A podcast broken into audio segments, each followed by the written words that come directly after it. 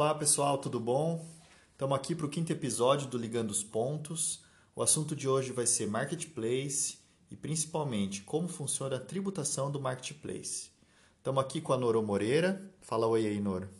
Oi, tudo bom, pessoal? Eu, Vicente Suzuki. E aí a gente vai bater um papo sobre esse modelo de negócio que já não é tão novo assim, mas que tem estado bem em voga aí por conta da transformação digital que foi acelerada pela pandemia. Nós estamos no meio dessas discussões de reforma tributária também, e a Norô vai falar, é, bater um papo aqui com a gente sobre como que funciona a tributação do marketplace e o que, que as pessoas que é, precisam de um marketplace para o seu modelo de negócio, pensam em implantar ou mesmo criar um marketplace é, eles próprios, o empreendedor, o que, que seria importante de pensar em termos de tributação tá bom? Mas para começar, acho que a Noru podia explicar para a gente o que, que é marketplace, porque a gente sabe exemplos, mas a gente às vezes não sabe qual é a definição desse tipo de negócio. Então, a primeira coisa que a gente tem que pensar, eu gosto até, antes de a gente falar de conceitos, trazer o, o, o termo para o português e daí trazer para a nossa realidade mesmo. Então, market, market vem de mercado, né? Mercado, supermercado mesmo. Então, quando a gente vai ao mercado, a gente tem à nossa disposição, dependendo do tamanho do mercado, da variedade de produtos que eles oferecem. Então, a gente pode ir lá comprar comida, mas a gente também pode comprar eletrodoméstico, se a gente quiser. Então, vamos deixar essa figura na nossa cabeça. Temos também aquela situação da vendinha do bairro, aquele que você vai lá comprar os produtos de primeira necessidade. Esse também é um outro cenário. E aí, paralelo a isso, a gente tem aqueles, aqueles lugares onde a gente vai que só tem um tipo de produto para vender. Né? Então, assim, vamos supor que tenha só produto de panificação. Né? Vamos ficar com, esses, com essas três imagens. O marketplace, ele encaixa nessas três figuras, vamos colocar assim, se a gente tem vários é, fornecedores diferentes.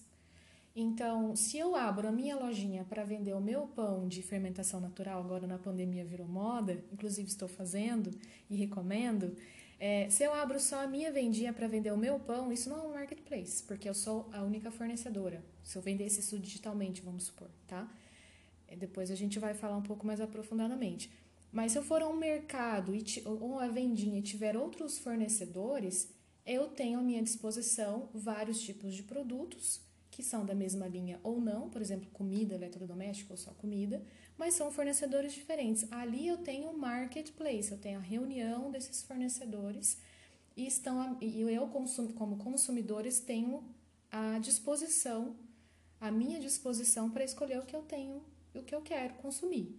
Então, traduzindo agora para o digital, quando eu entro numa plataforma, que daí a gente vai para o marketplace especificamente, entro numa plataforma digital e tenho à minha disposição vários produtos, e aí a gente vai falar aqui no decorrer do podcast de alguns exemplos, né? Então eu posso consumir livros, eu posso consumir eletrodomésticos, eu posso consumir roupa, eu posso consumir comida, dependendo do tipo de plataforma, tudo isso num lugar só ou em plataformas diferentes. Esse é o marketplace.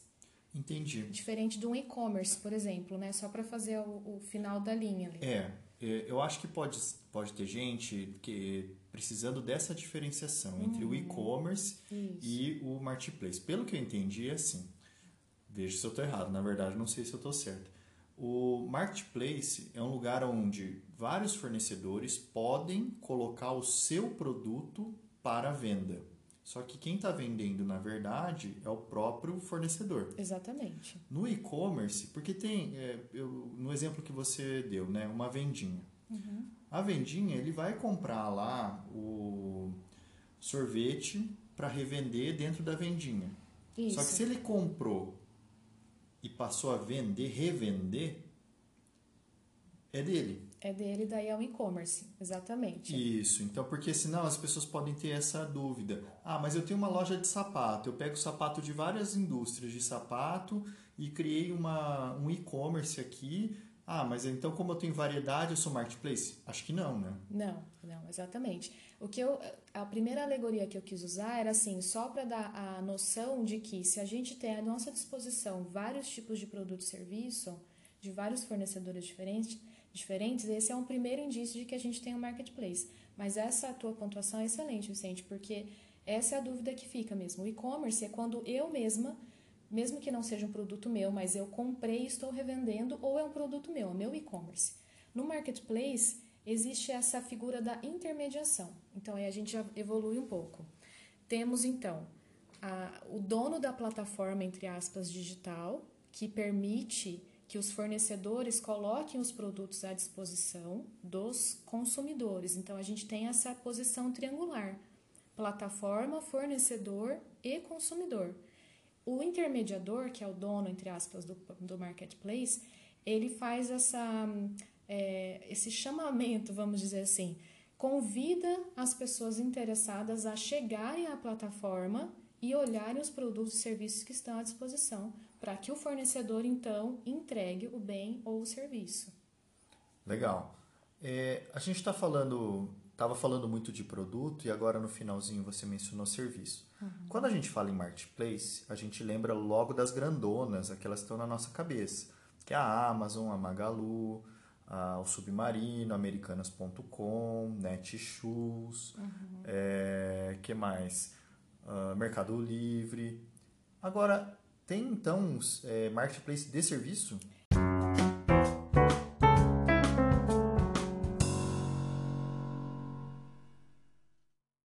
Tem e está evoluindo tanto que até nesses, nesses nossos cursos aí que a gente tem feito vão ser lançados marketplace de serviços assim muito específicos, por exemplo, odontológicos, médicos. Então, vamos falar sobre uns, alguns que a gente conhece. Acho que todo mundo já ouviu falar de Airbnb né? E vamos aportuguesar porque eu gosto mais. Então vamos falar do BNB.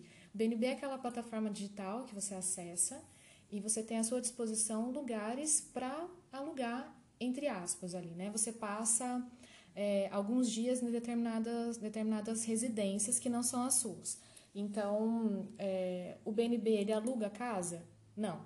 Ele faz a intermediação entre a pessoa que tem a casa, que é o fornecedor, entre aspas, e a pessoa que quer alugar a casa, que é o consumidor. Então é um serviço, é um marketplace por excelência. Entendi. Ah, então iFood também é marketplace. iFood é marketplace, é, Uber é marketplace. O Uber, inclusive, aí falando um pouco das categorias de marketplace, porque existem várias, né? Então tem aquele marketplace que só vende uma, um, um tipo de produto ou um tipo de serviço só. O Uber começou como marketplace vertical, que a gente chama, que é aquele que só oferece a aproximação entre pessoas que querem transitar de carro e outras pessoas que querem dirigir para essas pessoas que querem transitar. Hoje a gente já sabe que o Uber já evoluiu para o Uber Eats, então já não oferece só um tipo de produto, de serviço, na verdade, oferecem dois tipos de serviço. Então, e, e existem agora aqueles outros marketplaces que são mais globais, como você apontou. É, e aí a gente pensa mais em produto mesmo, né? Eu posso comprar hum, na sei lá, na Amazon, eu posso comprar roupa, eu posso comprar livro, eu posso comprar eletrodoméstico, eu posso comprar o que eu quiser, na verdade, né?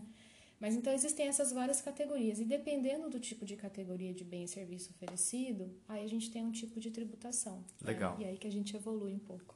Legal. Então a gente agora acho que já chegou a delimitar bem o que, que é o marketplace, de que bichinho que a gente está falando. E, e agora, tributa tudo igual? Não, você já respondeu. Mas o que, que a gente precisa saber? Tipo, ah, eu sou lojista, eu sou fornecedor, quero me cadastrar no marketplace para vender minhas coisas, uhum. meus produtos, meus serviços. Ou então, ah, eu, eu acho que dá para eu montar um marketplace, é, talvez não para concorrer com a Amazon, mas às vezes para ou um nicho de mercado ou um mercado mais local. O que, que eu tenho que saber para saber o que, que eu vou pagar de imposto? Uhum. Essa parte que você falou no final é bem bacana. Eu acho que eu vou responder de trás para frente. Vamos conversar de trás para frente. Marketplace não é só para os grandes. É, inclusive, as pessoas podem se associar, as pessoas assim que eu digo, é, que tenham uma ideia e queiram colocar em contato consumidores com fornecedores de produtos diferentes e não precisamos pensar num negócio muito grande, não. Inclusive, a gente estava conversando um pouco antes, né, Vicente?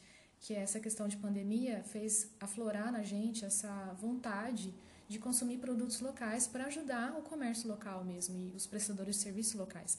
Então a gente pode pensar no marketplace que seja local para venda de produtos e serviços locais. É, então vamos lá, como que funciona a tributação? Por definição, o marketplace ele é, funciona da seguinte forma: é uma intermediação entre fornecedor e consumidor, como a gente conversou antes, agregado a um software as a service, que a gente conversou sobre há dois podcasts, né? Se não estou enganada. Foi o então, episódio número 3. Isso, então já recomendo pessoal que não ouviu que ouça, é bem bacana. Então, é uma intermediação com um software como serviço. O software é a ferramenta que permite a venda do produto ou do serviço. Só que a intermediação ela é muito maior do que o software. Porque qual que é o objetivo final do marketplace? A gente está falando do marketplace. É a intermediação, como a gente vem falando desde o início. Então, a tributação é em cima disso.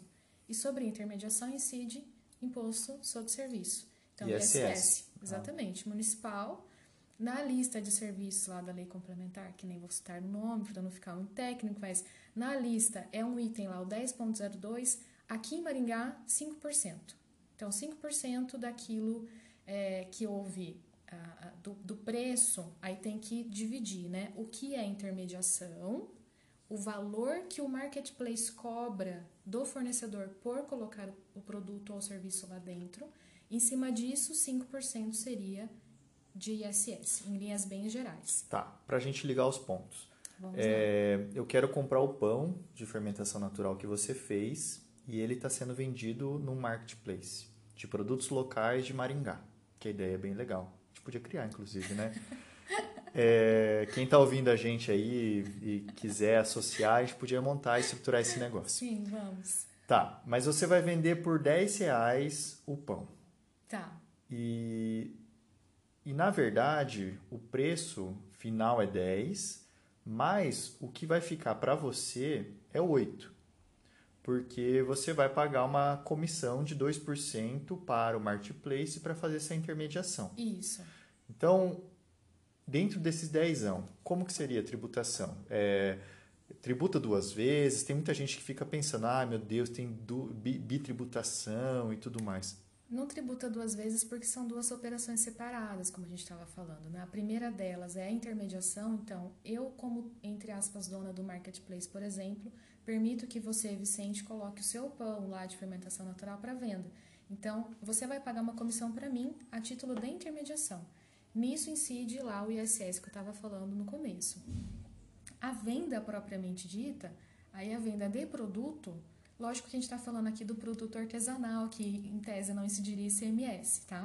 Mas vamos colocar assim, vamos supor que incidisse. Aí sim, é uma outra operação, é a venda do produto. Então não é bitributação, porque são fatos separados.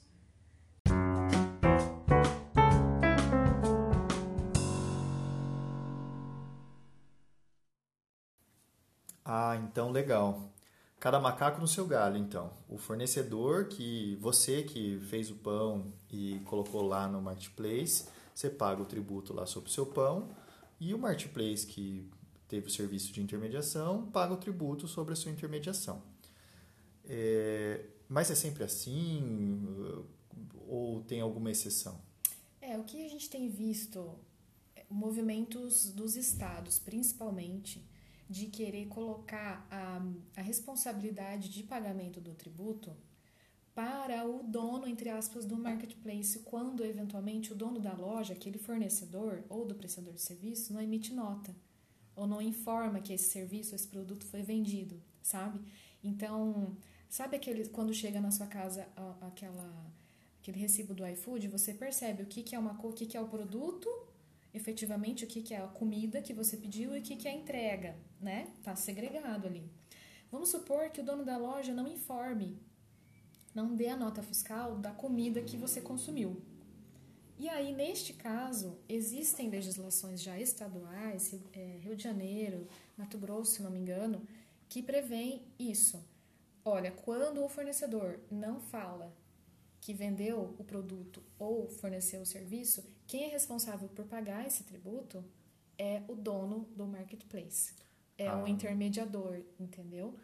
É, essa informação é interessante, porque assim, para as pessoas que estão interessadas em eventualmente estruturar um marketplace, então tem que criar uma espécie de um compliance, né, da, de que os fornecedores que estão lá cadastrados na tua plataforma de marketplace, eles estejam é, emitindo nota, pagando os tributos sobre aquilo. Né? Exatamente isso. Existe também um pouco mais avançado, e aí a gente até entraria numa discussão se isso pode ou não pode, de incluir na cadeia de responsável mesmo, independentemente de emissão ou não emissão de nota, o dono do marketplace. Então, na falta de pagamento, o marketplace já seria cobrado automaticamente. E aí a gente entra numa outra discussão é, um pouco mais complexa. Mas eu acho que é aquela pegada que a gente já falou algumas vezes aqui no podcast, que o, o sistema de tributação ele foi criado dentro de um mundo que não existe mais, né? Então, nessa, se for pensar pelo lado do governo, né, de falar de pensar onde que é mais fácil de eu fiscalizar, você vai fiscalizar o marketplace, porque lá você pega todas as galinhas. Exatamente. Daí até evoluindo, é, a gente pode pensar que o Estado queira reter esse tributo no, ali na fonte, né? Então, ao invés de cobrar, em vez de cobrar lá na ponta, cobrar aqui no início, que é muito mais fácil de fiscalizar. Mas não vamos falar sobre isso porque esse assunto dá outro podcast. Legal.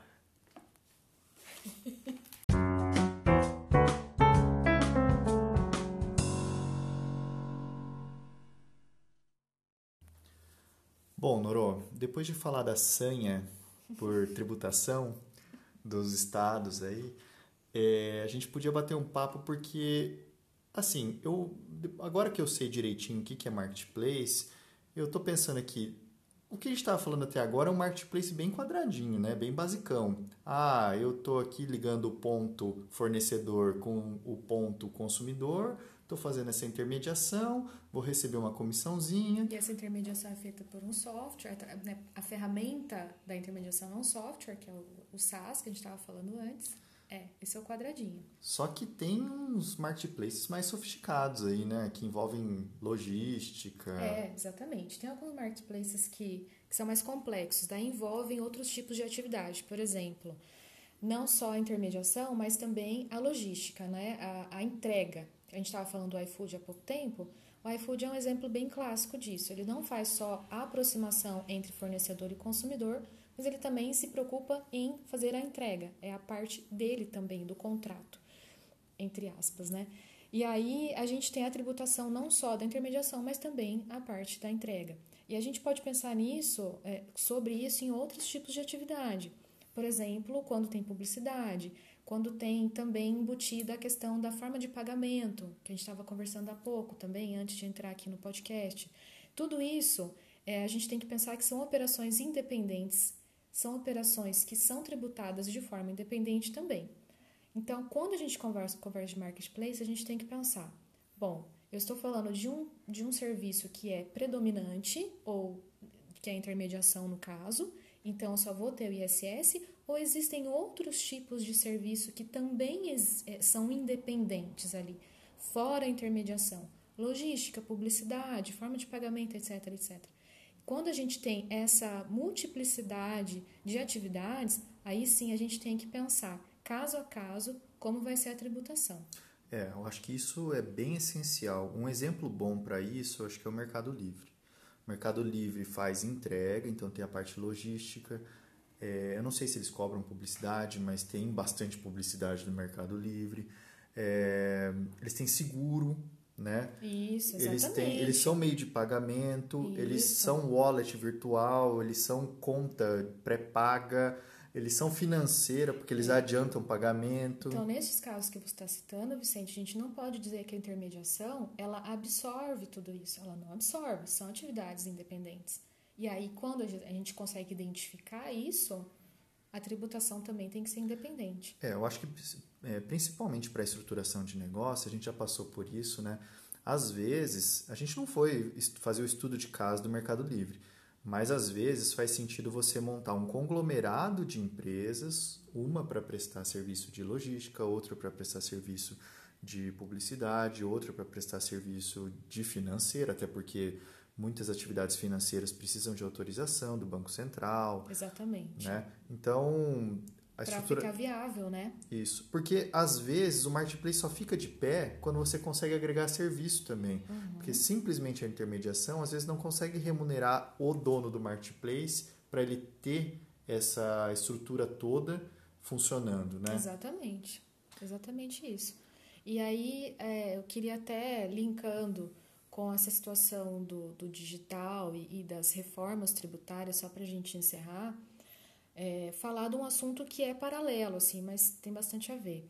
A questão do, da CPMF digital, entre aspas, aí, que está que tá se comentando tanto nos noticiários, né?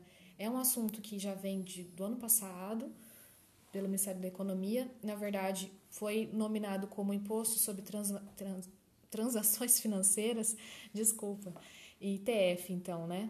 E aí seria uma nova CPMF e a gente partiu também para o ponto de que, poxa, se eles, eles estavam pensando, né? Como muita gente agora tem feito a compra, o consumo de bens e serviços por plataformas digitais, como seria fácil se a gente pudesse, governo, pensando, tributar essa, toda essa cadeia de, de compra até chegar no consumidor final. Então, toda transferência financeira que tivesse do, desde o momento da intermediação até a entrega sofreria essa tributação desse ITF. Não se sabe exatamente como isso funcionaria. É, o que se tem notícia é que pode ser que sobre essas transações financeiras incida uma alíquota de 0,3, só que sobre cada transação, então não é na cadeia toda. Porque daí as pessoas falam, ah, isso nem vai. Eu acho que eu não concordo, mas é pouco. Mas não é pouco. Se Ele gente... incide em cascata, né? Exatamente, e é, é, é cumulativo, né? É. O que é uma coisa diferente considerando o nosso regime tributário. Então, é uma situação que, que as pessoas também têm que considerar, porque pode ser que venha um projeto de lei especificamente para isso. Então, é bom colocar no plano de negócio também. É, essa possibilidade, porque nem sempre você vai poder repassar para o consumidor. Pode ser também que nessa reforma é, tem uma compensação, que tem uma diminuição de tributação em outro lado. É, a questão é a desoneração da folha de pagamento. Então, assim, para o consumidor, para eu que compro o seu pão de fermentação natural, se eu não tenho empregados, eu não vou sentir isso no meu bolso. É, a intenção é que os, os, grandes empresários, ou os empresários, não precisam ser grandes, né, que tenham é, funcionários, consigam sentir isso de alguma forma quando for pagar a folha de pagamento. Então, eles fizeram essa essa ligação entre uma coisa e outra. Mas já existem estudos também dizendo que para que faça mais sentido, talvez 0,3 não seja suficiente. Então, esse discurso pode ser que tenha que ser melhor estudado também. Ah, legal. A gente tem que acompanhar, né? Isso. né? Qualquer plano de negócio que foi estruturado agora tem que ficar meio no radar, porque a reforma tributária a gente não sabe para onde que vai, mas tem muitas ideias novas, inclusive essa do ITF. E com isso, acho que a gente deu uma boa, um bom panorama ligando os pontos aí do marketplace, né? Eu espero que sim. É, eu fico à disposição né, do pessoal se quiser tirar mais dúvidas sobre o assunto. E outro, outro dia a gente conversa também sobre a tributação federal do marketplace, né? Porque a gente falou só de ICMS, ISS, tem mais bastante coisa que a gente pode discutir sobre isso. Beleza. Então é isso. Com isso concluímos aí o nosso episódio do Ligando os Pontos e até daqui 15 dias. Boa semana. Até, tchau.